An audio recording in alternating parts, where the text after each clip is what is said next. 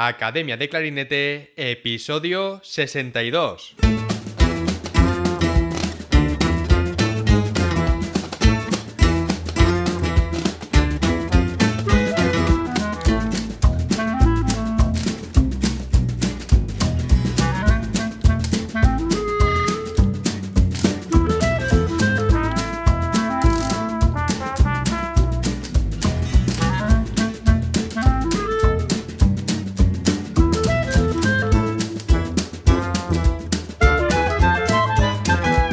Bienvenidos a Academia de Clarinete, el podcast donde hablamos sobre aprendizaje, comentamos técnicas, consejos, entrevistamos a profesionales y hablamos sobre todo lo relacionado con el clarinete. Hoy tenemos como invitada a Beatriz López, clarinete solista de la Real Filarmonía de Galicia. Tras estudiar el grado superior en el Conservatorio de Valencia con José Vicente Herrera, Bea decidió seguir formándose en la Universidad Mozarteum de Salzburgo con el profesor Alois Brandhofer antiguo clarinete solista de la Filarmónica de Berlín, y Cornelia Hofer en música de cámara. Ha realizado también cursos y masterclass con otros profesores como Weiser, Tunemann, Blackovich y Schellenberger. Ha ganado varios concursos en la especialidad de clarinete y música de cámara en España, Italia y Austria, y en el año 2004 fundó el Pamina Trio, con el que realizó varias giras por Europa y Japón. Dos años después hicieron su primera grabación con el sello discográfico La Ma de Guido, Bea ha colaborado con otras orquestas como la Orquesta Mozarteum de Salzburgo, Orquesta de Valencia, Orquesta de la RTV, Oviedo Filarmonía y Sinfónica de Galicia, bajo la batuta de directores como Ivor Bolton, Mark Willensworth, Dennis Runikels o Hans Graf. En la actualidad, compagina su trabajo en la orquesta con la docencia en la Escuela de Altos Estudios Musicales de Galicia y es miembro del AIRAS Ensemble. En este episodio hablaremos de cómo se inició con el clarinete y el momento en el que decidió que quería tocar en una orquesta, de sus profesores principales y de su experiencia viviendo en Austria y estudiando en el Mozarteum en Salzburgo, de sus clarinetes, los Reform Bohème y en qué se diferencian del sistema francés y alemán. Hablaremos de grupos de cámara, giras y conciertos, de pruebas a orquesta, de la importancia de preparar todas las rondas por igual y de su periodo de trial en la Real Filarmonía de Galicia, la importancia de estudiar con metrónomo los movimientos lentos y por qué, si no tienes en cuenta esto, el tribunal lo notará. Porque es necesario estudiar con cañas malas de vez en cuando y practicar en frío para tener una mejor preparación. Hablaremos también de la relación entre el deporte de competición y la actividad musical a nivel profesional de preparación física y mental, de yoga y de lesiones en los músicos. Hablaremos también de actualidad en el panorama musical y de muchas cosas más. Y ahora déjame hacerte una pregunta. Si en 17 minutos pudiera mostrarte cómo mejorar la velocidad y la calidad de tu articulación en los próximos 30 días o menos, ¿te interesaría saber cómo hacerlo? Entonces visita academiadeclarinete.com y regístrate gratis para acceder a esta clase y descubre cómo mejorar tu articulación en 30 días o menos. Y ahora sí, vamos con la entrevista. Hola Bea, bienvenida al podcast. Un placer tenerte aquí. Muchas gracias, David. El placer es mío. Eh, tenía muchas ganas de conocerte y de participar de tu trabajo, que me parece súper interesante y, bueno para toda la comunidad de clarinete. Pues muchas gracias por tus palabras. Yo también la verdad que tenía muchas ganas de, de hablar contigo y presentarte a toda la comunidad. Así que, bueno, ¿qué te parece si empezamos contando un poco sobre tus inicios con la música, cómo empezaste, por qué elegiste ese instrumento y cualquier historia que te venga a la cabeza? Vale, eh, pues como casi todos los músicos valencianos, creo, empecé en el seno de una banda. Mi padre toca el saxo, barítono, en, en la banda de, nuestro pueblo, de Jérica, y, yo iba con él a los ensayos, eh, me sentaba a su lado, no tenía ni idea de leer música, pero intentaba mm, descifrar qué ponía esas, esos dibujitos negros y blancos que había en la partitura. Eh, y me encantaba estar ahí. Luego tocaban por la calle, entonces era súper divertido.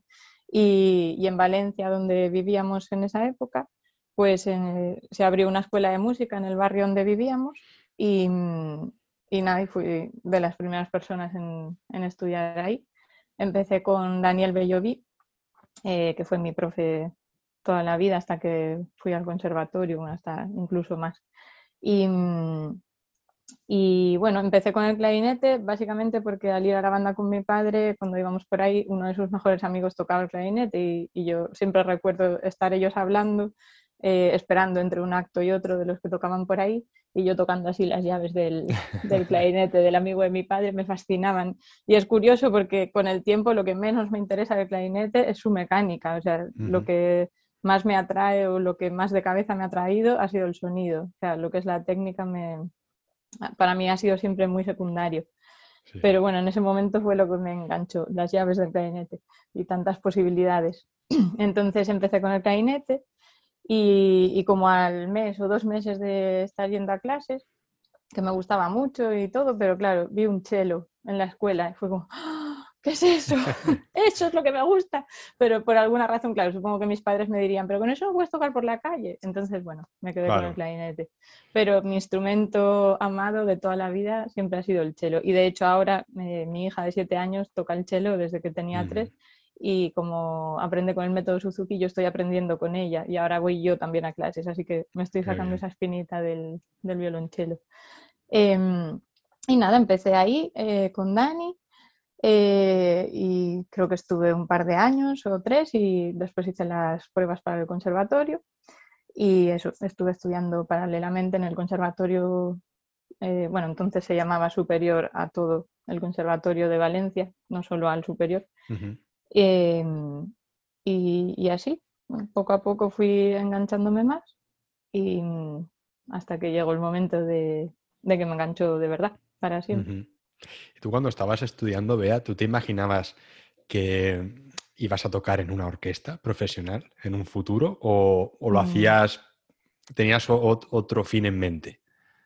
Pues en ese momento no, de hecho yo era bastante vagonetas, no, no estudiaba nada, llevaba broncas continuas de mis profes, porque supongo que todos veían el talento y les daba como más rabia que yo no lo, no lo trabajara, eh, ¿no? Bueno, como a casi todos los niños no me gustaba nada estudiar y, lo hacía lo justo.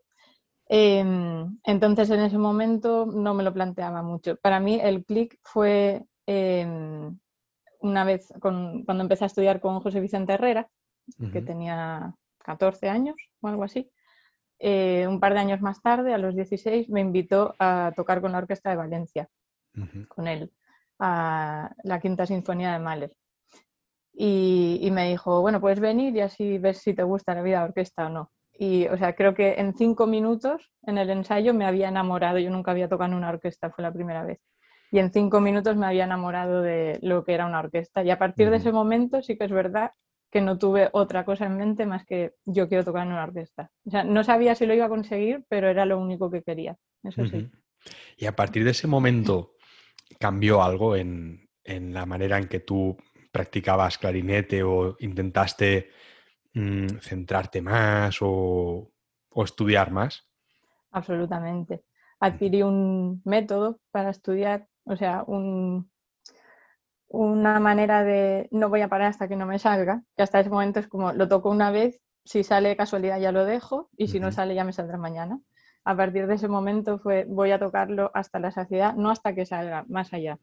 De hecho, también eh, Herrera me invitó, la verdad es que ahora mismo, creo que fue antes de lo de la orquesta, él iba a ir a un curso de, de música de cámara en Austria con una compañera de la orquesta y y me dijo si quería ir con él, porque por la manera en que tocaba y tal, creía que me podía gustar mucho el mundo eh, austriaco de la música.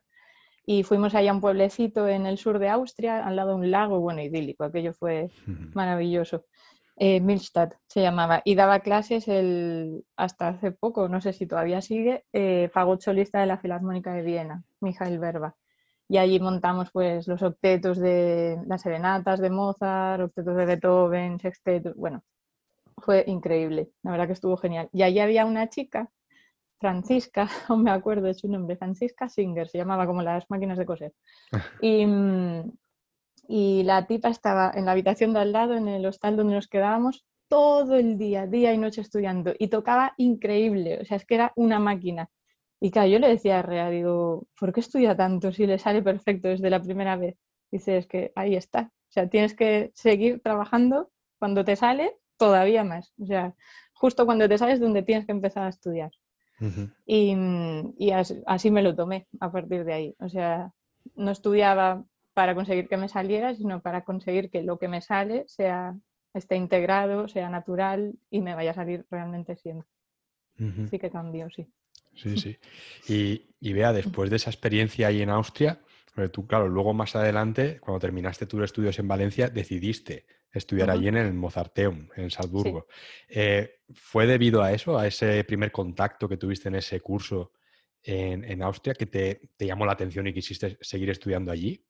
Sí, tuvo mucho que ver. De hecho, mm, claro, después de haber estado ese verano allí, yo siempre quería volver a Austria. Me pasé, me acuerdo, todo ese invierno pensando en Austria, como cuando te quedas ahí pensando en un noviete, pues todo el, todo el invierno así pensando en, esa experiencia, me marcó muchísimo. Y, entonces el verano siguiente Herrera me propuso ir a la Summer Academy del Mozarteum, que es el curso de verano que bueno, lleva celebrándose yo creo toda la vida en el Mozarteum. Y, y entonces eh, ese primer año eh, todavía estaba el que fue profesor de Herrera, que era el solista de la Filarmónica de Viena, Alfred Prinz. Todavía lo pude conocer porque era súper mayor ya. Em, y fui a ese curso con un, otro alumno de Herrera eh, y ya se convirtió como en una tradición ir a los cursos de verano. Porque eran 15 días de curso con conciertos, audiciones todos los días, o sea, era una pasada. Y encima están en Salzburgo en verano, que Salzburgo es como cuento de hadas, la ciudad. Em, y nada, y al año siguiente volví y entonces ya fui con Branhofer porque ya Alfred Prince ya no hacía el curso. Y conocí a Branhofer y, me, dijo que por qué no me iba a estudiar con él, que, a él le encantaría. Y yo hasta ese momento ni me había planteado irme fuera todavía, estaba, no, ya había terminado. Ya había terminado el superior, pero aún no había muy bien pensado qué quería hacer después. Y, ese año, por circunstancias, al final no me fui. Estudié traducción e interpretación. Hice un año que también me, me gustan muchísimo las lenguas. Y, por hacer algo mientras estaba aquí, eh, estudié eso. Y después, en el 2002, eh, me fui para allá a estudiar el máster con Habiendo hecho ya dos cursos de verano con él. O sea, ya lo conocía bastante. Háblanos de esa experiencia ahí estudiando en el Mozarteum. ¿Qué, ¿Qué te impresionó más nada más llegar? ¿Qué diferencias habían con estudiar aquí en España? De repente hay otro sistema, otros profesores. ¿Cómo fue para ti? Pues me sorprendió eh, mucho, pero claro, uno se imagina el Mozarteum y ahora el edificio es una maravilla, o sea, es precioso, está en el centro, al lado del jardín de, Mirabel, que es, bueno, precioso todo. Pero cuando fui yo, claro, era un poco chocante porque eh, ese Mozarteum que existe ahora estaba en obras porque había habido no sé qué problemas con el aire acondicionado que provocaba cáncer y no sé qué, estaba como que lo habían derruido todo, entonces estaba provisionalmente, que provisionalmente se convirtió en los cuatro años que yo estuve allí, justo, en un centro comercial. O sea, en el segundo piso de un centro comercial estaban las aulas. Entonces, claro, perdía todo el glamour que te pudieras haber mm, compuesto en la cabeza eh, de cara a ir a estudiar al Mozarteum. Pero claro, después los conciertos y todo eso sí que eran en la sala dorada del Mozarteum, en el centro, en, sitios muy bonitos. Y, claro, después el sistema eh, de la universidad, por un lado, es mucho más flexible que aquí para todo. O sea, tú puedes eh, ir a todas las clases que quieras. Una vez pagas la matrícula, te puedes meter en una clase de canto, en una clase de musicología, si es que entiendes algo en alemán al principio, en lo que quieras. O sea, podías ir a clases de lo que tú quisieras sin ningún tipo de, cortapisas ni de problemas por parte de nadie. Avisabas al profesor. Entonces, bueno, me beneficié un poco de eso. Sí que fui a ver clases de otras cosas, de otros instrumentos. Em, después, las clases con Branhofer eran, tú llegabas a la clase, él tenía un, cuadrante allí colgado con las horas de cada día de los que daba clase y tú te apuntabas, como si querías ir siete veces a clase en una semana. no se lo recomiendo a nadie. con una o dos le llegaba bien con él. Em, entonces era todo como muy flexible, permitía hacer un montón de cosas. Y, después eso, hay mucho contacto con, con el resto de la gente, con, otras disciplinas. Eh, estaban los de teatro también por allí. No sé, era, muy chulo, o sea, dentro del caos, porque tenemos esa imagen de los alemanes como tal, pero los austríacos son como otra cosa, son bastante caóticos, eh, no, corresponden con esa imagen, pero es un caos que funciona, no sé cómo, como han conseguido que, todo camine bien. Y, y nada, eso fue, fue interesante en ese sentido. También hice piano con una profesora muy buena que nunca había aprendido a tocar el piano. Bueno, sigo sin saber, pero hice un año con ella y me enseñó algunas cosas básicas muy guays. Y, después con, el, bueno, no sé si te comento del trío, aunque no me hayas preguntado todavía, pero justo nos conocimos ahí, eh, después del primer proyecto de orquesta que hicimos, en, que tocamos justamente a Quinta de Mahler, casualidad.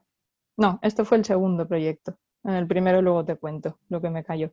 Em, tocamos Quinta de Mahler, yo tocaba primer clarinete y después del concierto se me acercó una violinista japonesa y me dijo que le encantaba cómo tocaba y que quería tocar música de cámara conmigo. O sea, no me dio opción, era como, sí o sí, ya he hablado con una amiga pianista y vamos a hacer un trío. Qué fácil. Sí, no, pero es que eso fue fácil, pero es que la primera vez que nos sentamos a tocar la historia del soldado juntas fue como, mm, no puede ser. O sea, era tan fácil todo, es que no teníamos que hablar prácticamente nada. Eh, tocábamos, todas pensábamos súper parecido rítmicamente, eran impresionantes las dos. Em, y musicalmente a veces hablábamos alguna cosa, pero es como que no hacía falta y no hizo falta nunca, da igual qué obra tocáramos. Eh, tocamos contrastes de Bartok, Kachaturian, una obra de Galina Folskaya, chulísima. Y siempre era como que, pum, a la primera iba todo. Y, y, bueno, eso, que tuvimos mucho, mucho contacto entre unas clases y otras. Luego tenía muchos amigos pianistas y los pianistas en el Mozarteum mm, tenían muchísimo nivel humano, musical. Y, había mucho de, estás estudiando en una cabina y te llama alguien a la puerta o vas tú a la puerta al lado, oye, ¿me escuchas un momento? Y te dan ahí como una masterclass tus compañeros. Realmente la gente tenía cosas muy interesantes que decir, que eso, eso me aportó casi tanto como las clases con, con los profesores de allí, o sea, todo lo que recibí de, de los compañeros. O sea, que era, un ambiente muy enriquecedor, ¿no? Ya no solo a nivel de profesores, sino que entre los compañeros, que era, era muy bueno.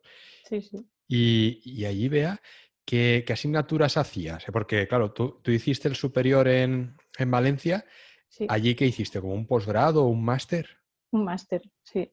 Y como era un máster en interpretación, eh, básicamente tenía que hacer música de cámara, las eh, fases de orquesta y clarinete. Obligatorio no tenían, bueno, tenía algunas más obligatorias, pero convalidé muchas con, el superior de Valencia, era una cosa un poco rara. Podías convalidar asignaturas de superior con máster, como son tan distintas las enseñanzas aquí y allí, eh, por número de créditos y así me quedo mucho convalidado. Y básicamente me dediqué a tocar. Qué bien. ¿Y con el grupo este de cámara seguiste luego tocando cuando terminasteis de estudiar allí? Sí, seguimos hasta el 2012. Fue el último concierto que hicimos, que de hecho fue aquí en Santiago. Después de eso, claro, la pianista ahora es correpetidora en el Mozarteum, se quedó a vivir en Austria eh, y la violinista lleva años tocando en orquestas en Alemania y yo aquí. Entonces, juntarnos se convirtió poco menos que en una odisea. Claro. Y, nada, pero sí que seguimos tocando bastante tiempo, seguimos yendo a, Japón, fuimos en total unas cuatro veces a Japón y cada vez hacíamos cuatro o cinco conciertos. Fue, una pasada, la verdad. Qué bien, qué bien. ¿Y en qué ciudades tocasteis en, Japón? En Japón tocamos en Kioto, en Tokio varias veces, Nagoya, Takamatsu y no sé si me dejo alguna. Creo que no porque luego tocamos en distintas salas, en algunos sitios son tan grandes las ciudades que... Claro, claro. hay, mucha cultura allí musical, ¿verdad? Sí, se respeta muchísimo a los músicos, se les idolatra prácticamente. Sí, la verdad que sí, y sobre todo si vienen de Europa. Hay mucha, mucho respeto hacia el músico europeo. Mm. Qué, bien. Y, y vea, eh, una pregunta que te quería hacer sobre tus clarinetes. Porque tú cuando te fuiste a, estudiar a Austria, tú el superior y todo lo hiciste con, sistema francés o tú ya tocabas con, otros clarinetes? No, tocaba con sistema francés, RC. Bueno, primero Prestige, luego me compré RC y R13 y con eso hice el superior. Y al acabar el superior, cuando ya se vislumbraba que me iba a ir a Austria a estudiar en este año de, de impasse, em, Herrera, que tocaba en ese momento con unos Yamaha de reforma, me dijo, mira, y si te planteas cambiarte a esto porque realmente tú buscas este sonido y con el francés mm, como que cuesta más esfuerzo. Lo que sí llevaba era una boquilla, que aquello era un poco un experimento, era una boquilla con tabla y cañas ya alemanas, pero adaptada como al tubo francés. Con eso ya llevaba dos o tres años. Una boquilla Nagamatsu, eran japonesas y en esa época estaban como muy en auge. Y, y entonces lo único que tenía que hacer era cambiar el instrumento, porque lo que es la embocadura ya la había cambiado es bastante diferente. Tienes que coger un poco más de boquilla, em, apretar muchísimo menos, la caña es más larga, entonces, o sea, la tabla de la caña es más larga, vibra más trozo de caña, entonces, bueno, es algo distinto. Eh, te admite todo el aire que le eches y todos estos cambios ya los había hecho con anterioridad, entonces solo tuve que cambiar lo que es el instrumento. Y cuando me fui a Salzburgo, entonces ya tocaba con eso. Pero Branhofer era súper Em, laxo con los sistemas. De hecho, de sus alumnos prácticamente 50% tocaban sistema francés y 50% alemán. No tenía ningún problema con eso. Y el mío lo miraba y decía, o sea, como que le gustaba mucho y dice, pero es que da igual, te sonaría igual de bien francés, alemán, o sea, como que no tiene que ver el, el instrumento para el sonido, como que el sonido estaba en la cabeza y, y al final toquemos lo que toquemos, se trata de estar cómodos, pero el sonido que acaba saliendo es, siempre muy parecido. ¿Y, esto, vea, este sistema, eh, es el que se toca en toda Austria o solo en algunos sitios? Eh, no, allí de hecho solo se toca sistema alemán y para las orquestas mm. exigen sistema alemán. El que toco yo se llama Bohem Reform, o sea, Reforma Bohem, eh, y es un tubo y boquilla alemanes y con mecánica, digitación francesa, con algunas mejoras en la, en, la resonancia algunas notas, en la afinación, notas que en el clarinete francés, bueno, sí, en el francés sobre todo suelen quedar así como sucias, como el do, por ejemplo, el do 3, em, que siempre hace un poco así, pues en este está, por lo menos en los míos, en los Hegel, que está eh, mejorado, o sea, está, ¿cómo se dice? Eh, corregido. Tiene una, una llavecita de resonancia que hace que ese ruido se reduzca muchísimo, también con el si bemol famoso de garganta. Em, y este sistema, donde sí se toca mucho, es en Holanda.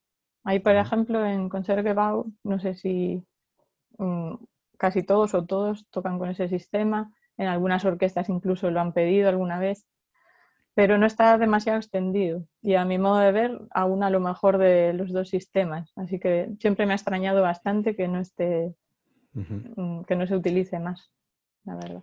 ¿En España se suele, suele utilizar mucho ese sistema o no? Eh, pues que yo conozca, creo que somos cuatro personas como mucho, así como que yo sepa tres, pero voy a decir cuatro por si hay alguien que yo no conozco y toque este sistema. Pero, mm, pero sí, me siento un poco aislada a veces con esto, porque no puedo hablar de boquillas y de cañas con nadie. De hecho, a veces con los alumnos me cuesta saber qué recomendarles porque estoy tan fuera del, circuito de boquillas y cañas francesas que a veces casi me lo tienen que decir ellos lo que es mejor o claro, mm, me tengo que informar por compañeros y tal para que me digan qué boquilla le puedo recomendar a un alumno, o es un poco triste. Y, vea, además de, bueno, del conservatorio allí en, en Austria, mm, ¿Qué es lo que más te gustaba hacer mientras vivías allí? ¿Ibas a conciertos de, la orquesta? Porque hay, mucha oferta, ¿verdad? Musical en, Salzburgo, en esa, ciudad. Muchísima. Hay, bueno, muchísimos conciertos de cámara, hay un montón de salas, de espacios. Eh, hay un palacio en el, al lado del Mozarteum donde mm, hay una sala preciosa, así que, bueno, suena horrible, pero porque se llama la sala de mármol pero allí hacían unos ciclos de cámara con gente súper buena. Eh, después estaba la orquesta de, Salzburgo, con la que tuve la suerte de colaborar mm, después del primer año, pues prácticamente mensualmente, todos los años. Eh, el tiempo que estuve allí toqué en los festivales con ellos, el Rato del Serrallo, hicimos como 15 funciones en verano. Eh, luego tocaba ópera por el año, Don Giovanni, hicimos opereta también, ¿cómo se llama? el varón gitano, cosas así, el rey Lear. Em, y, a todos los conciertos que podía en Festspielhaus, que es el, teatro grande allí, el de los festivales, que es inmenso. Claro, como yo había ido a tocar, me conocía todos los pasillos y íbamos muchísimo a colarnos en conciertos. Nos metíamos detrás del escenario, íbamos vestidos de negro con el clarinete y, y hacía como, hacíamos como que íbamos a tocar y nos quedamos por ahí entre bambalinas y ahí he escuchado la consagración de la primavera con la Filarmónica de Berlín y Rattel, eh, yo qué sé, un montón de cosas, la música de Barto para cuerdas, percusiones celestas, va, cosas increíbles. Y, después eh, también iba a algún concierto pagando pocos, porque allí estábamos de estudiantes un poco tirados, pero mm, luego a, conciertos de compañeros, también había un montón, eh, se movía muchísimo el plano de actuación entre los alumnos. Eh, hacíamos pequeños festivales de ópera de bolsillo, cosas así. Y, aparte de eso, también me gustaba muchísimo pasear por las calles. Eh, luego tenía una amiga que, es la persona con, mm, que con más cariño recuerdo de, mi época en Salzburgo, que es una señora, bueno, de hecho ahora tiene como 74 años eh, o alguno más. Porque cuando estaba yo allí, el segundo año o así, em, se jubiló y decidió que quería aprender a tocar el clarinete. Entonces contactó conmigo a través de una especie de escuelita donde estaba dando clase y, empezó a dar clases de clarinete conmigo y nos hicimos súper amigas, pero súper amigas hasta hoy. O sea, siempre que voy a Salzburgo la veo, me quedo en su casa. Y, y, las cosas más especiales que hice allí las hice con ella, porque a ella también le encantaba el senderismo, todavía hoy ella va a estudiar, o sea, a esquiar, hace senderismo por los Alpes, o sea, tiene una forma física envidiable. Y, y la, verdad que una de las cosas que con más cariño recuerdo de Salzburgo no es musical, pero es que fue algo tan especial que quiero contarlo. Un día me llevó a, allí a una zona en la montaña al lado de Salzburgo. Eh, caminamos así un montón de rato en la nieve, no había nadie más, era como, ¿dónde me lleva esta señora? Yo iba un poco asustada y caminamos, no sé, hora y media o algo así, bosque hacia adentro, o todo por una senda, y al final llegamos a un sitio donde había una valla de madera y, comederos. Y entonces dice, vamos a esperar aquí un poco. Y nos quedamos ahí en la valla y de repente, a no sé a qué hora era, pues a una hora en concreto, empezaron a bajar ciervos de la montaña, que venían porque todos los días a esa hora les ponían de comer eh, en esos comederos, entonces ellos mm, lo sabían y bajaban, comían y se volvían para arriba. Y fue, claro, con el silencio ahí en medio del bosque, la nieve, no se oye un alma. Y ver los ciervos ahí, o sea, es que fue impresionante. Y cosas de ese estilo hice bastantes así con ella, sobre todo. Era muy especial. Qué buena experiencia. Y vea, eh, una, duda que, a veces me preguntan a algunos estudiantes que, que les ronda la cabeza cuando tienen que irse a estudiar fuera, eh, algunos priorizan ir a estudiar con un buen profesor de clarinete, pero a, lo mejor eh, no, no, es una ciudad donde hay muchas oportunidades, eh, por ejemplo, mucha oferta cultural o no hay mm, una orquesta grande en la ciudad o no hay mucha actividad musical, pero buscan ir a estudiar con ese clarinetista, ¿no? En concreto. Y otras veces, claro, prefieren ir a un sitio donde a lo mejor no sea tan conocido, y, pero que haya que hayan oportunidades, ya no solo que, hay, que puedan ir a conciertos, sino que ellos también tengan luego oportunidades de, tocar, ¿no? En plan freelance. Mm, a ti, que, por ejemplo, si algún estudiante te, pregunta, ¿qué es lo que le recomendarías?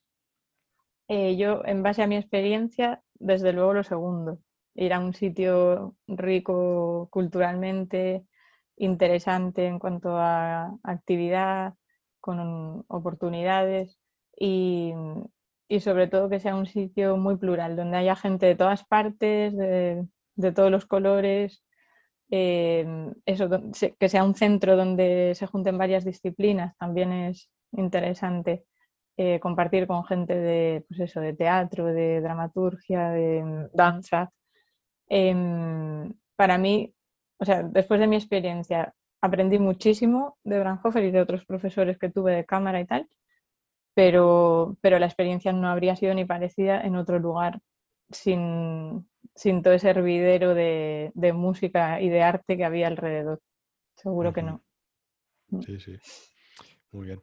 Y volviendo al tema de, la música de cámara, eh, con, el trío este que has comentado antes de violín, clarinete y piano, ¿hicisteis concursos también, además de giras? Sí, hicimos alguno. Primero por el reto de, prepararnos para algo, porque bueno, pues no era igual tan fácil conseguir conciertos. Entonces, bueno, pues nos preparábamos para un concurso. Hicimos dos o tres en, Italia, ya no recuerdo, y, y, claro, ganamos el primero, así con, primero muy sorprendidas y después como, ah, pues igual no nos fue tan difícil. Y el segundo fuimos un poco con ese subidón del primero y también fue bien. Luego otro, pues igual quedamos segundas o algo así. Y también hicimos en, en Vinaroz, el de Juventudes Musicales.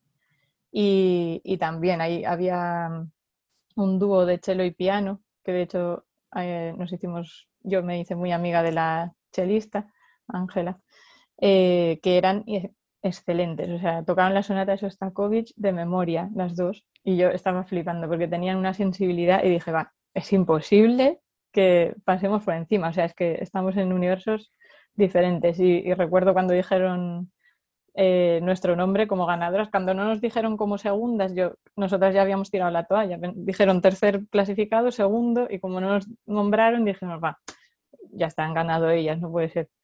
Y de repente dijeron nuestro nombre y, em, o sea, pegamos un grito, no nos lo podíamos creer, fue una maravilla. Y claro, ese concurso nos hizo ganar una gira de conciertos por Cataluña, en la que, por cierto, me robaron los clarinetes.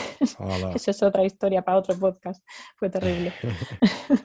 eh, yendo a un concierto en Blanes, en el tren, nos distrajeron, alguien hizo como que se caía al suelo, no sé qué, y cuando volví a mirar dónde estaba la maleta del clarinete ya no estaba.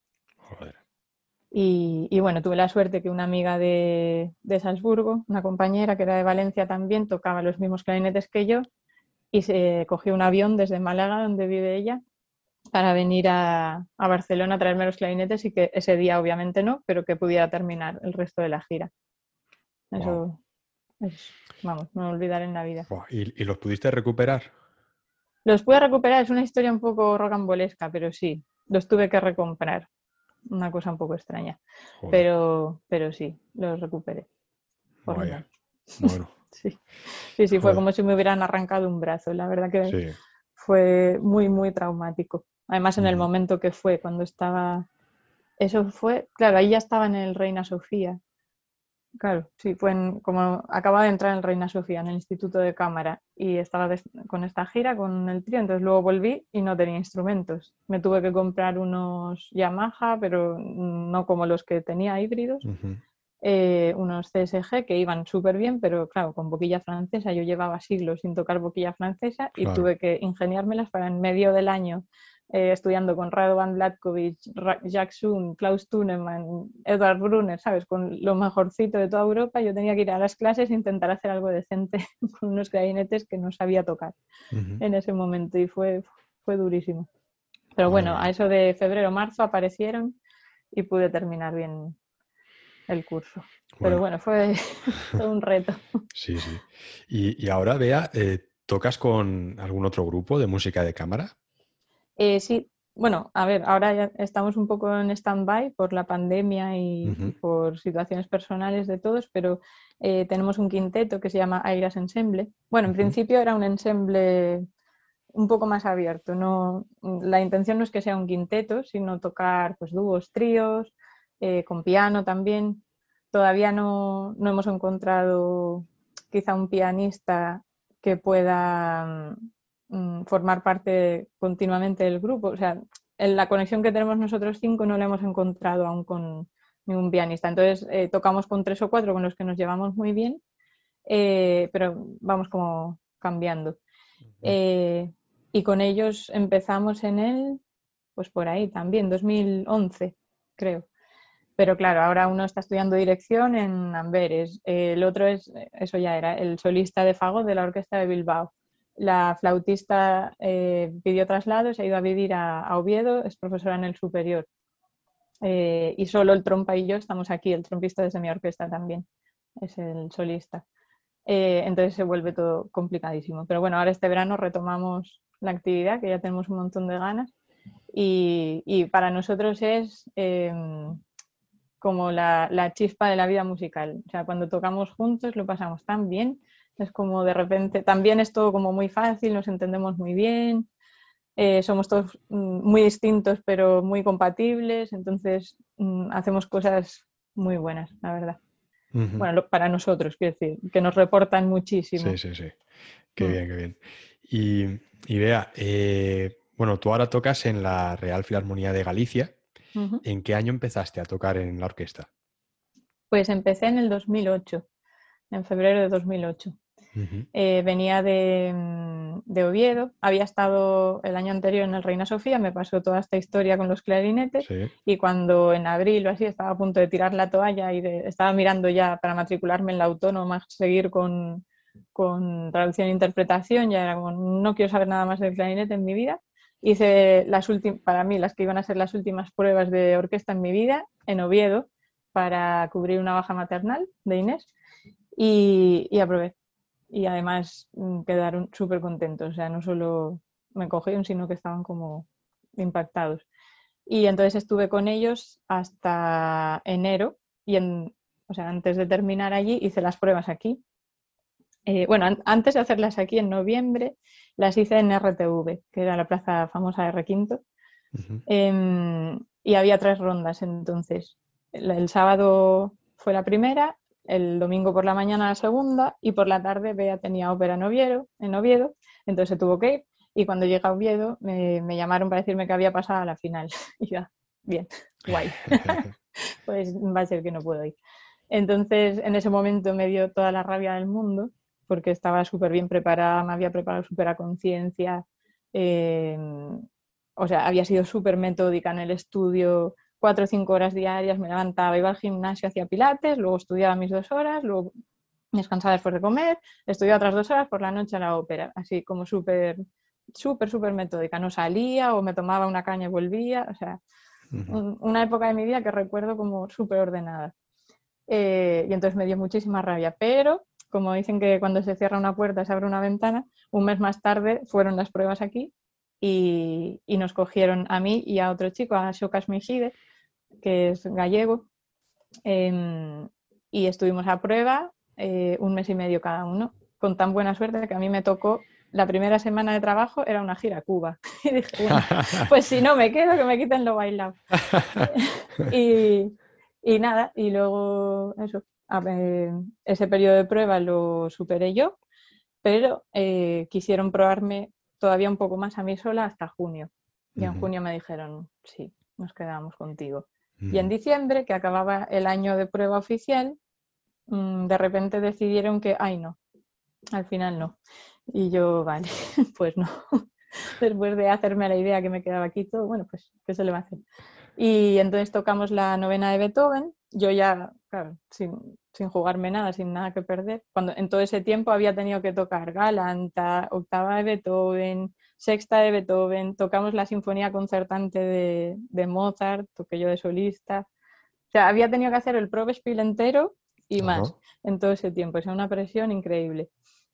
Y, bueno, cuando ya no tenía nada que perder, me habían dicho, no sigues, lo siento. Eh, eso, tocamos la novela de Beethoven, entonces toqué más relajada que en mi vida y más a gusto. Y después del concierto me vino Rosmarva, que era el titular entonces, y, me dijo, mira, que nos quedamos contigo. o sea, que me volvieron loquísima durante todo el año. Joder. Pero bueno, aquí estoy. Bueno, valió la pena al final. Valió la pena. sí, sí, sí. Mm. Y, vea cómo gestionaste toda, toda esa presión durante... Porque ya las pruebas a orquesta son, eh, son, estresantes de por sí, mm. ¿no? es una competencia brutal, mm. es muy competitivo todo, ¿no? Pero, pero luego el periodo de trial también, incluso a veces más, ¿no? Como has dicho, tienes que, tuviste que tocar casi todo el Pro Despiel, ¿no? Y, tocar solos, pues que eso que totalmente está expuesta. Eh, ¿Cómo gestionaste tú todo, todo ese tiempo de trial, esa preparación? ¿Cómo la hiciste?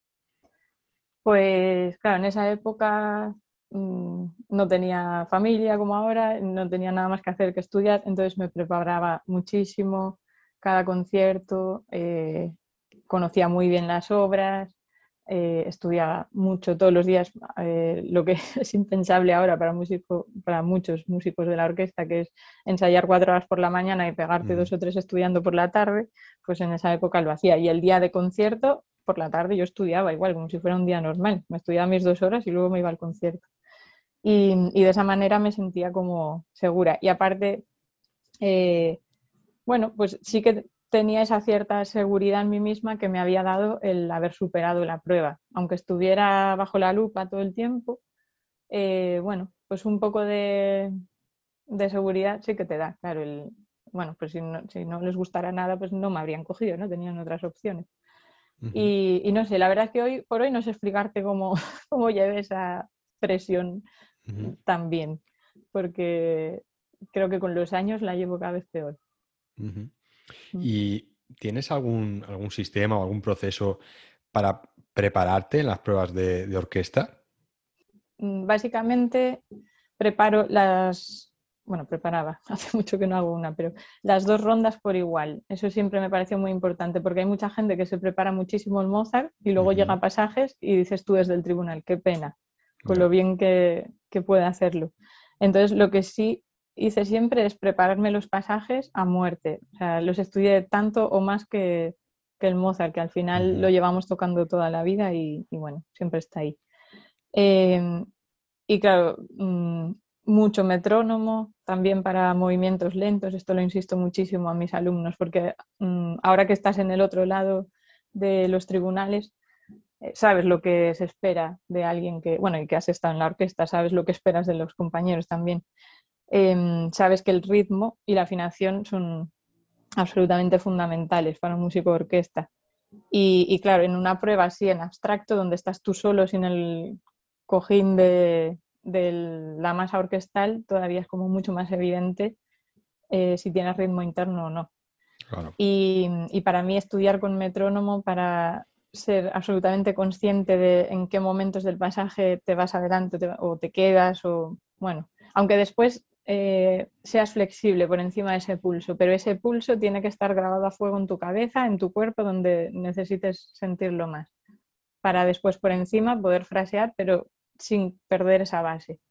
Entonces, mucho metrónomo, eh, mucha, mucha rigurosidad con la partitura, con, eh, con todos los símbolos, con los tempos, con los matices, con las articulaciones, bueno, básicamente desmenuzar todo lo que vas a tocar y, hacerlo tuyo, o sea, tenerlo totalmente integrado.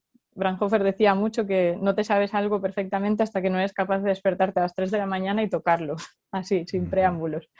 Y, bueno, pues un poco aspirando a eso, es un poco exagerado, pero poder tocarlo en cualquier momento, bajo cualquier circunstancia. Y otra cosa que también hacía mucho y hago ahora para los conciertos importantes también es estudiar con cualquier caña. Y cuando digo cualquier caña es cualquier caña. O sea, la que peor suene, pues esa. Un ratito con esa, otra con otra que suena mm, peor pero menos.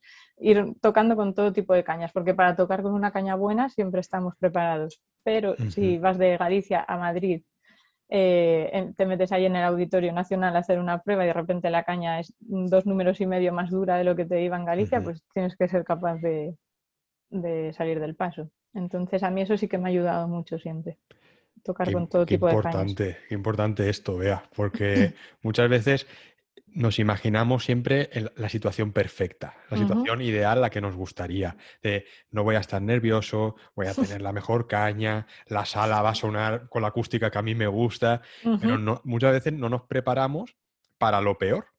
Y, claro, ahí, ahí, viene, ahí viene el chasco, ahí viene la bufetada de, de, repente llegas el día, dices, uy, pues ¿cómo me va a ir mal una caña si tengo, si tengo 10 buenas que he seleccionado? De repente no hay ninguna que te va.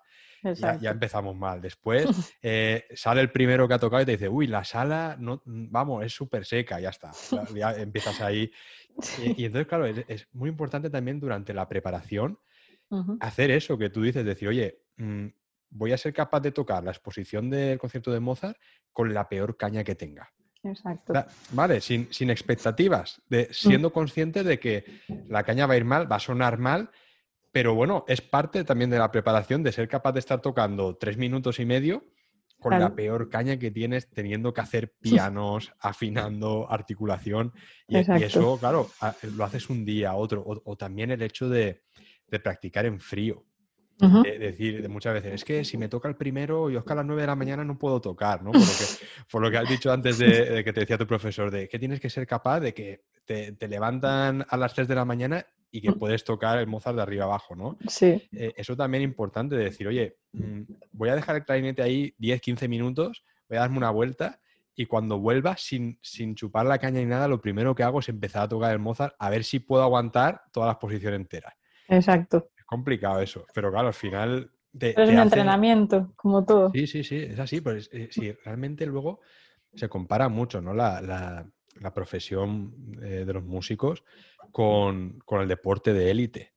Si nos fijamos en el, entrenamiento que hacen los deportistas de élite, siempre están entrenando los puntos débiles, siempre están en una zona de, incomodidad.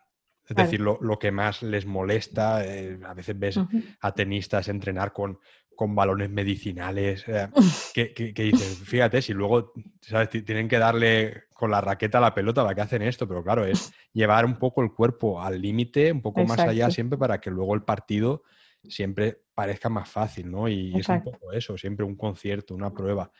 Y, ahora que, saco, que saco el tema este, el tema de la, preparación física, eh, es muy exigente eh, tocar en orquesta y mantenerse siempre a un buen nivel. Mm, ¿Tú crees que, es importante eh, cuidar el cuerpo y, qué haces tú para, para mantenerte bien en el largo plazo? Pues no solo creo que es importante para tocar en orquesta, sino para la vida en general. O sea, lo de mens sana, incorpore sano, yo lo llevo como una religión. Em, está claro que en, orquesta, como en cualquier otro trabajo, eh, tienes una posición mantenida eh, durante muchas horas, unos movimientos muy repetitivos y mentalmente exige mucho el trabajo en orquesta, porque claro, no ensayamos más de hora y media seguida, pero es que claro, esa hora y media, según qué obra estás tocando, tienes que estar al 200% del tiempo mentalmente. Y eso pasa factura al cuerpo también, si no eres consciente de qué zonas estás tensando, porque hay mucha gente que, eh, bueno, yo misma antes de, lo que hago ahora, tensaba zonas del cuerpo de las que no tenía noción. Em, y, eso me, ha provocado problemas bastante graves de salud. Y, y, entonces hace cuatro años, más o menos, empecé a, casi cinco, a practicar yoga, yoga y yengar. Y, bueno, ahora estoy embaladísima con el yoga, tanto que me estoy formando como profesora de yoga. Quiero llegar a, poder dar clase a un nivel elemental, aunque sea, pero enfocada sobre todo a músicos, porque creo que tanto física como mentalmente nos viene increíble, porque mm, primero el cuerpo está tonificado, empiezas a ser consciente de partes del cuerpo mm, que no lo eras nunca. En mi caso, por ejemplo, el, toda la zona del vientre, el útero, yo lo tenía en constante tensión y no, no era, o sea, no me daba cuenta. Y eso me provocaba dolores de cadera, cólicos, bueno, horrible, hasta el punto de en un concierto me tuve que salir al poco de, bueno, el año así de, dar a luz, que ahí me quedó bastante tocada toda esa zona. En medio de un concierto me tuve que salir del escenario y, y vomitando y tuve que ir al hospital, bueno, horrible, un cólico bueno, nunca supimos qué fue, pero un dolor, pero casi como si estuviera de parto otra vez. Horrible. Y es por la tensión que acumulaba en toda esa zona, que muchos acumulamos tensión ahí y en el diafragma. Yo estoy empezando a ser consciente ahora de lo del diafragma, de cuán cerrado está cuando estás tenso o cuando tienes miedo o cuando, bueno, o cuando acumulas muchos sentimientos negativos. Y, y claro, el diafragma para nosotros es fundamental, sobre todo que esté relajado.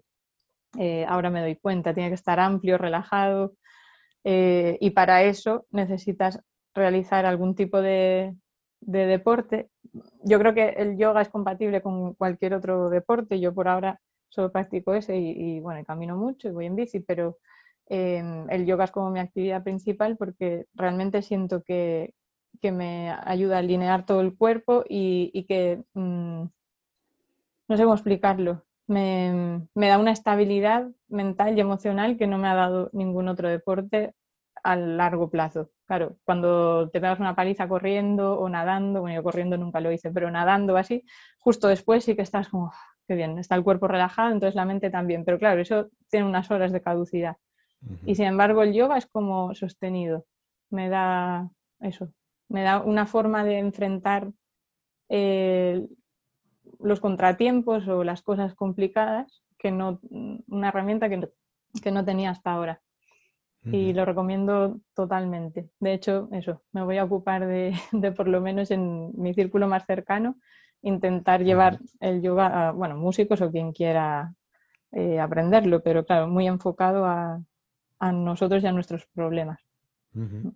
Muy interesante, Bea. Yo creo que cada vez hay más músicos también más concienciados con, con, esto y, cada vez hablando con, con gente me dicen eso, que, que empiezan eh, a probar el yoga y, ven los beneficios luego que les reporta cuando, cuando tocan. Y yo creo que es, que es muy interesante también, al igual que, que la técnica Alexander, también que puede ser muy beneficiosa mm. para los músicos. La verdad que, es muy interesante todo esto. Sí, sí. Y, vea, vamos a hablar de, de un tema poco tabú para, para, los músicos, que es el tema de, de las lesiones porque hemos estado hablando ¿no? que, la actividad musical a, nivel profesional pues, pues es muy exigente ¿no? y, muchas veces estamos en la misma posición durante mucho tiempo, eh, tensando los músculos durante largos periodos de tiempo y eso al final no nos damos cuenta, pero el cuerpo tiene memoria y al final pasa factura. Eh, ¿Tú has vivido algún momento en tu carrera que hayas tenido algún eh, problema muscular o alguna lesión?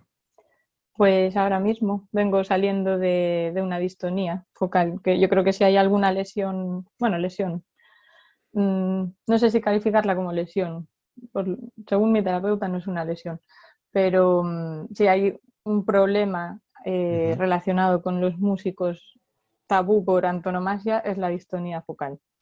Es algo de lo que no se habla mucho hay gente que ni siquiera sabe lo que es porque nunca ha escuchado hablar y yo me estoy sorprendiendo de la cantidad de gente que, la sufrimos, la hemos sufrido y mucha gente que, no la identifica y, no, quizá no lo hará nunca.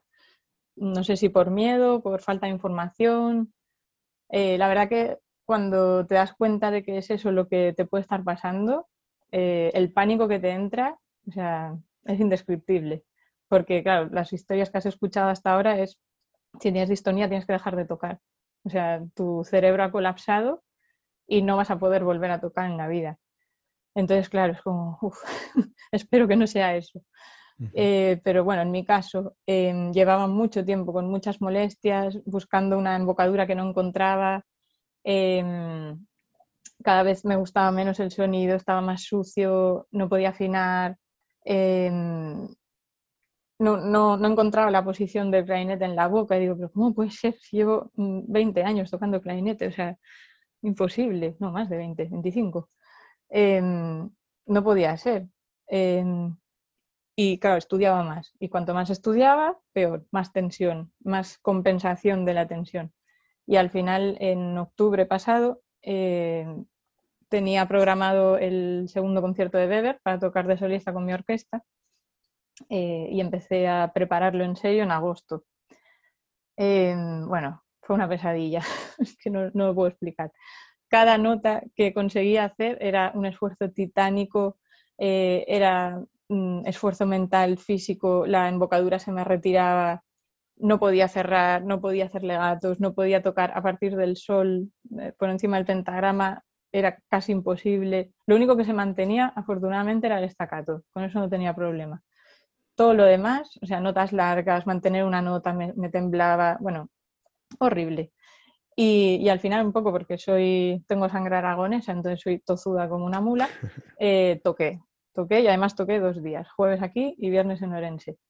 Eh, no, fue, no fue bueno, pero bueno, tampoco fue un desastre para cómo estaba yo.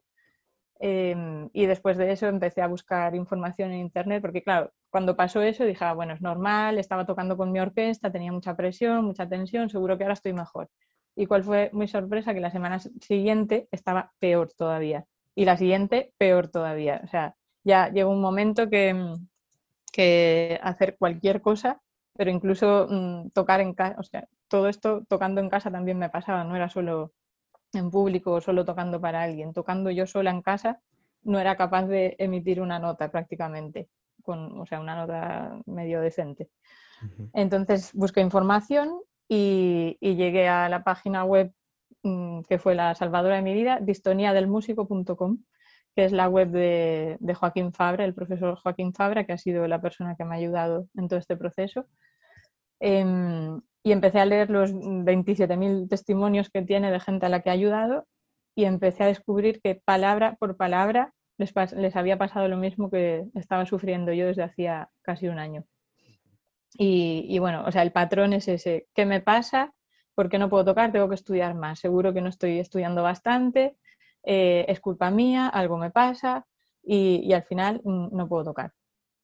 Y llegas a ese punto, o sea, todos habíamos iniciado y, y, avanzado de la misma manera. Lo único que yo soy, para bien o para mal, muy impaciente, entonces no esperé los 5, 6, 7 años que espera mucha gente para ponerle solución, sino que busqué la información, vi que obviamente tenía una histonía focal como una casa, contacté con él y en cinco días le quedó un hueco, me atendió y desde la primera sesión eh, fue brutal o sea, cómo me hizo entender qué es lo que pasa con la distonía, por qué se produce y cómo, cómo solucionarla. Lo primero que te dice él es, tú no estás enferma, no te pasa nada. O sea, a tus músculos no les pasa nada, a tus nervios no les pasa nada es todo un problema de un bloqueo emocional que te hace perder la confianza en una actividad motora básica que tú siempre has sido capaz de, hacer de manera automática.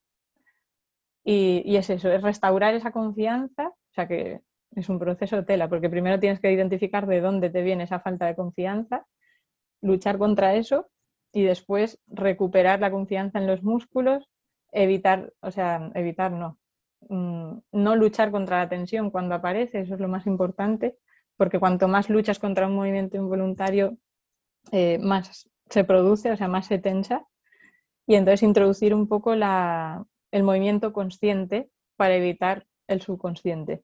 Bueno, es un proceso muy complejo, muy agotador, pero que tiene unos resultados magníficos. Y bueno, hace dos meses que me reincorporé otra vez a, a la orquesta. He estado cuatro meses escasos de baja. No estoy al 100%, pero la semana pasada tocamos la Sinfonía Fantástica de Berlioz, toqué clarinete y requinto y toqué bien. Entonces, estoy muy satisfecha. Él está muy contento con, la evolución, está pletórico. Em, y yo, pues imagínate, ahora todavía me queda el camino de, de, que todo eso que he estado trabajando se vuelva automático que pueda tocar relajada sin tener que pensar tanto todo el tiempo. Pero bueno, es increíble la cantidad de gente con la que terminas hablando alrededor y dices, ay, pues a mí me, pasa, me ha pasado lo mismo. Ah, no, yo también tuve distonía, pero claro, como que no, no lo dicen. Porque incluso hay gente que te dice, no, no lo, o sea, gente que la ha padecido y te dice, no lo digas porque em, eso te pone una etiqueta y, la gente es muy mala y después eh, te van a, bueno, vas a quedar siempre con el San Benito de tal.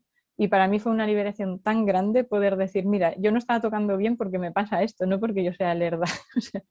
me, supuso un gran alivio poder contar lo que me pasaba, ponerle nombre y ponerle solución, sobre todo. Sí, sí. Y ahí vea mm, más instrumentos, digamos, que son más propensos a, a tener este problema o le puede pasar a cualquier músico de viento. Le puede pasar a cualquier músico de viento, eh, especialmente lo sufren los metales, eh, son los que más lo sufren, pero hay, mm, yo o sea, a través de, Joaquín he conocido bastantes clarinetistas, sobre todo, y flautistas que les ha pasado. Em, quizá fagotistas y oboístas, que yo sepa. Mm, bueno, no conozco ninguno, no quiere decir que no los haya, pero flautistas y clarinetistas sí que varios y músicos de metal bastantes. Eh, de hecho, Joaquín Fabra es trombonista, es bombardino eh, de la Banda Municipal de Madrid desde hace 40 años y él mismo sufrió este problema y, gracias a, su autoinvestigación descubrió la manera de, salir de él y de ayudar a gente. Lleva desde entonces ayudando bueno, a cientos de personas. Y no solo se producen los instrumentos, o sea, en los músicos, en los instrumentos de cuerda también se dan muchísimos guitarristas. No sé por qué hay muchísimos guitarristas con ese problema en los dedos. Eh, violinistas también, chelistas, bueno, de cuerda, pero creo que de cuerda los que más lo sufren son guitarristas, por alguna razón.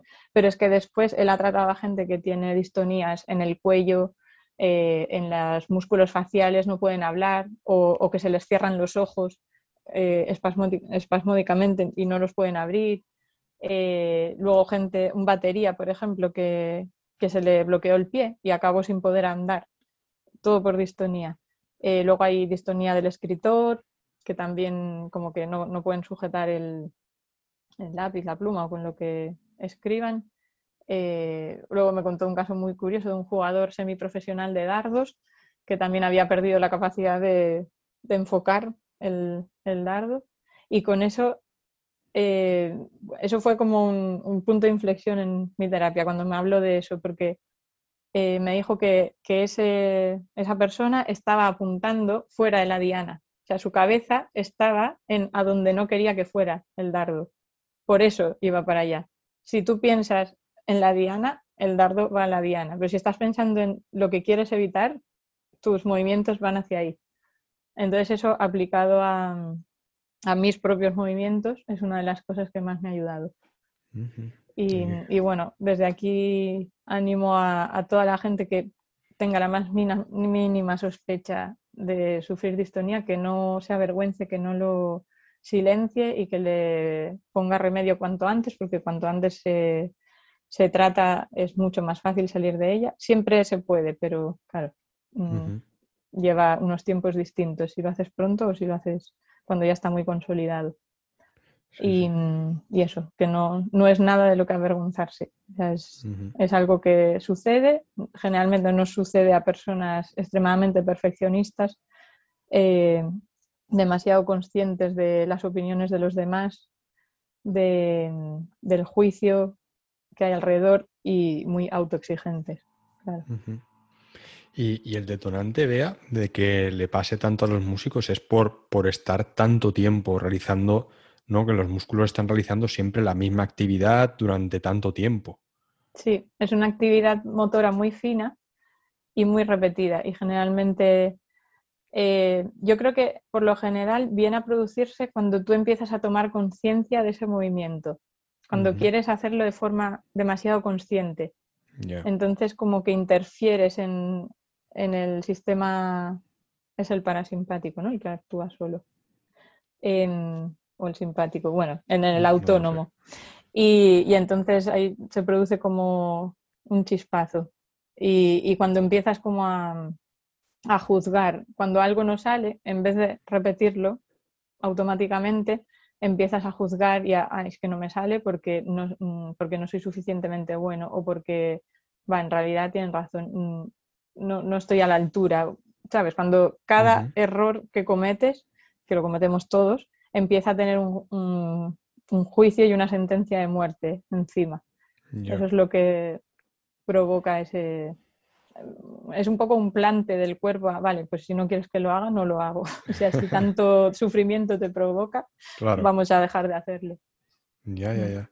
Claro, en ese caso, digamos, a la hora de, por ejemplo, de estar practicando algo, y si no sale bien, simplemente repetirlo sin, sin juzgar, ¿no? Sin decir, oye, hay que repetirlo porque es parte del proceso, ¿no? De aprendizaje y, ya y, saldrá bien, ¿no? Exacto.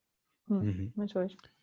Bueno, pues qué, interesante esto, vea, la verdad. Y, bueno, me, mm, la verdad que me alegro que, te hayas podido recuperar, estés en camino ya de, estar al 100%, que estás ya muy cerca.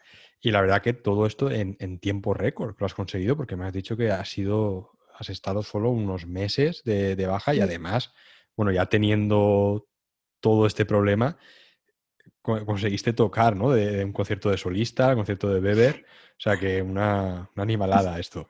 Eso no sé aún cómo lo hice, pero sí, bueno, claro, mm, lo tenía que haber cancelado porque no fue bueno. Bueno, luego hay gente que te dice que sí, que estuvo genial, que nadie se dio cuenta, pero claro, sobre todo clarinetistas sí se dieron cuenta de que algo pasaba. pero, pero fue, un esfuerzo titánico y que creo que no repetiría en la vida, la verdad. Y vea, además de tu trabajo en la orquesta, ¿también lo compaginas con la enseñanza? ¿Das clase en algún sitio ahora mismo? Eh, pues sí, soy profesora en la Escuela de Altos Estudios Musicales de Galicia, eh, que es una escuela, una academia que surgió totalmente ligada a la Real Filarmonía en su formación, con el fin, en principio, de, dar una formación así como más, más completa o más de excelencia a los estudiantes de música gallegos. Y, con el tiempo eh, surgió la idea de un posgrado eh, un título propio de la Universidad de Santiago, que es un curso de especialización en, de especialización orquestal, curso avanzado de especialización orquestal. Y esto llevamos haciéndolo unos 11 años, 11 o 12 años. Eh, yo he estado 7 años sin estar en la escuela por la maternidad, bueno, la, dejé un poco de lado debido a la maternidad, pero eh, en los tres primeros años que estuve tuve dos alumnos de máster, eh, Paloma Pinto y eh, Emilio Alonso, los dos gallegos, casualmente, porque este máster está abierto a todo el mundo, pero, pero la verdad es que tengo que decir que casi siempre el mejor nivel es de España y concretamente de Galicia, hasta ahora. Em, de hecho, el alumno de este año también es gallego. Em, y entonces Paloma y Emilio, concretamente ellos dos, eh, están ahora ocupando puestos en, en orquestas. Paloma está en, la Orquesta Sinfónica John Shopping en Suecia y Emilio es clarinete requinto en, en la Orquesta de Cannes en Francia.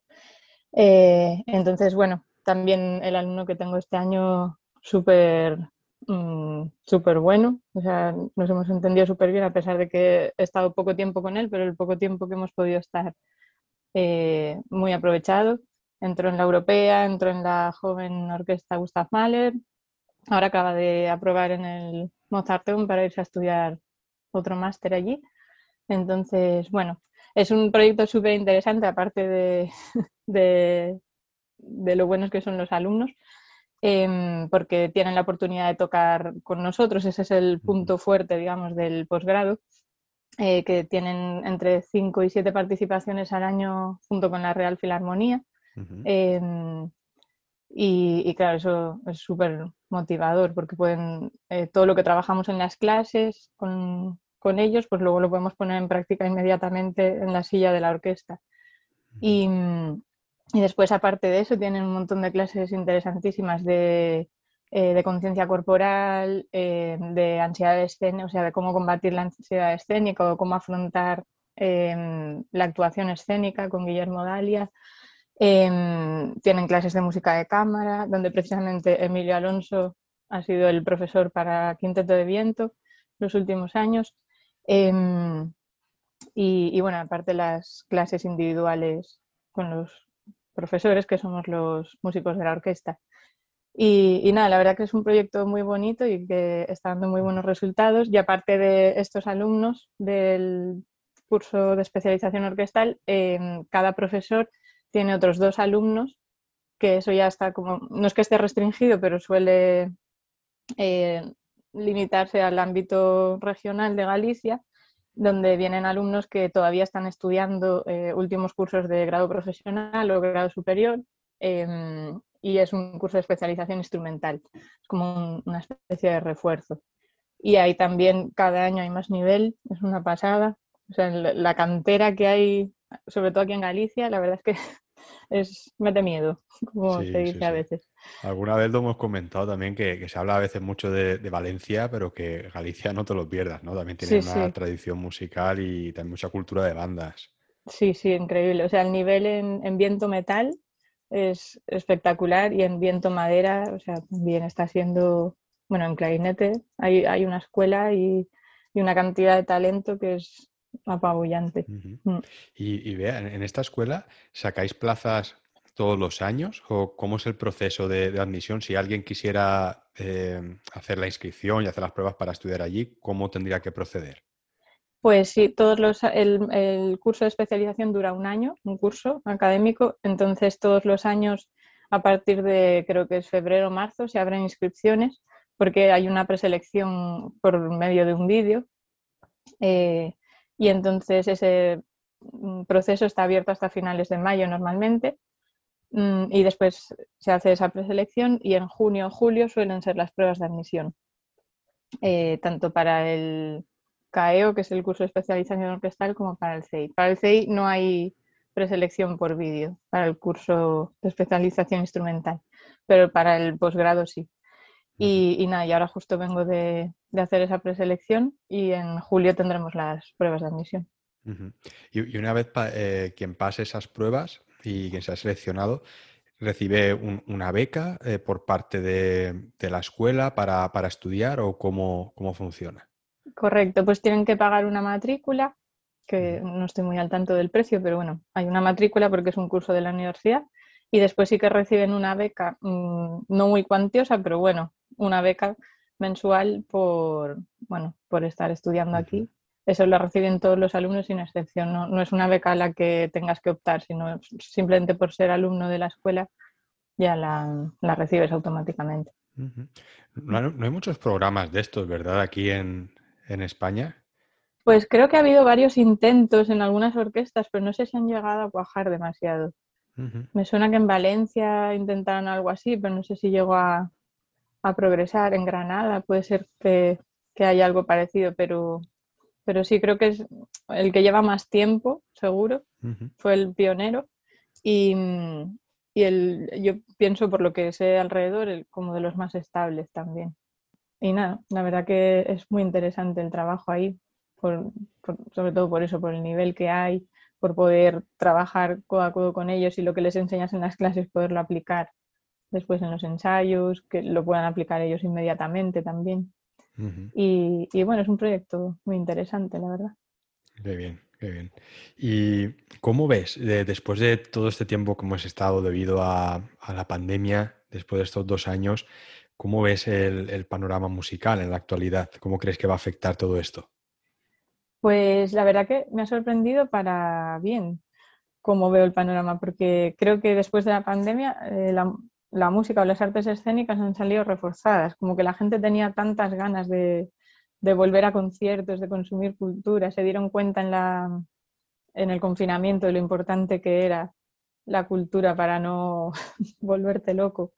Em, creo que se le está dando como más importancia y, la, también el, peso de la cultura en la sociedad. Bueno, igual mm, es lo que quiero ver yo, pero en algunos ámbitos sí que veo que, se le quiere dar más importancia de la que tenía como parte de, las humanidades, que son tan importantes para que una sociedad prospere. Y, creo que se están moviendo bastantes cosas, otra vez de festivales que están saliendo con un montón de fuerza, festivales que hacía tiempo que no se hacían, claro, otros han quedado por el camino, pero, pero muchos otros em, están haciendo cosas muy interesantes. Eh, está habiendo pruebas otra vez eh, de plazas que no se habían convocado. No sé, yo igual soy un poco ilusa, pero soy bastante optimista. por lo menos en mi entorno creo que, que, quizá ha supuesto una reflexión para bien la pandemia. ¿Y qué proyectos tienes en mente?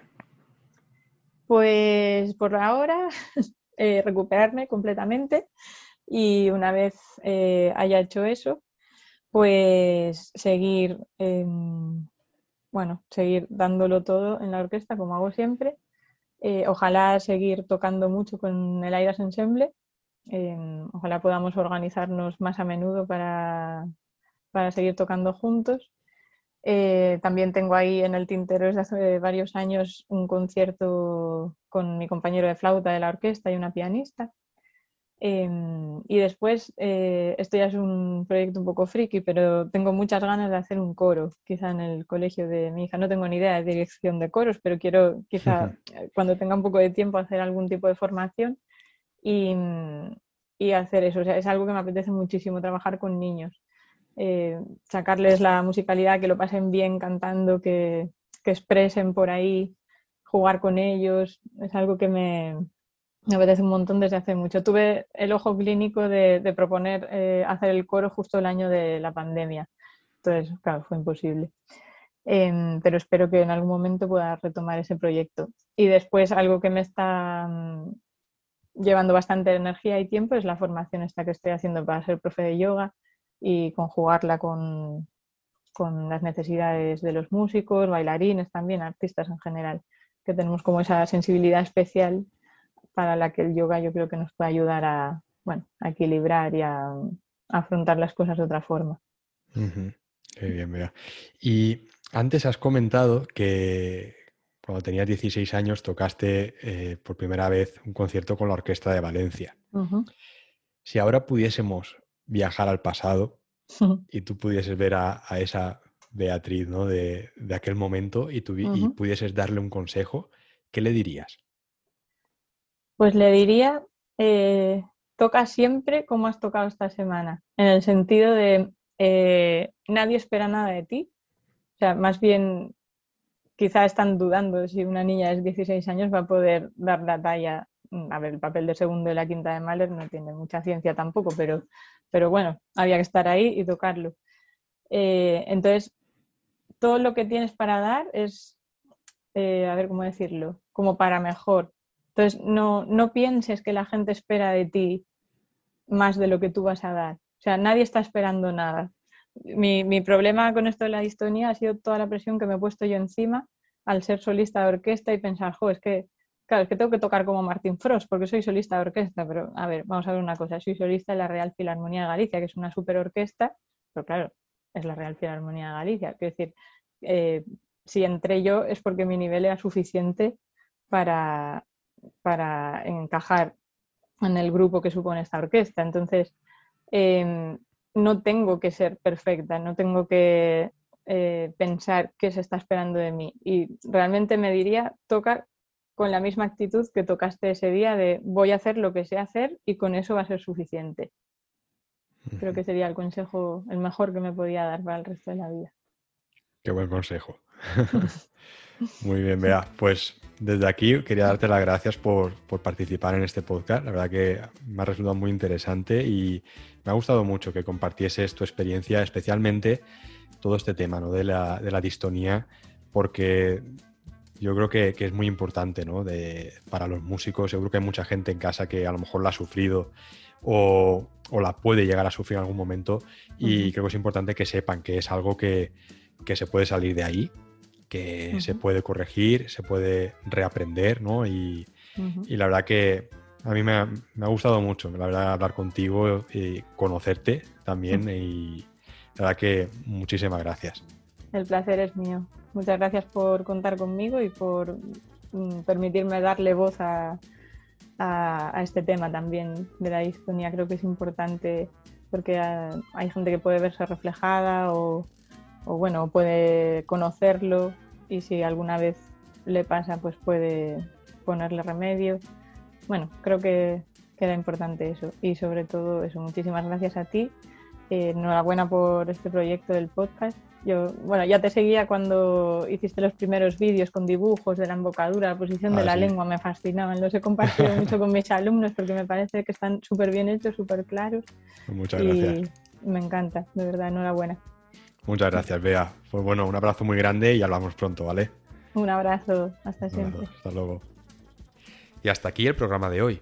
Gracias por vuestras valoraciones en Apple Podcast, por seguir el programa en Spotify y por vuestros me gusta y comentarios en iVoox.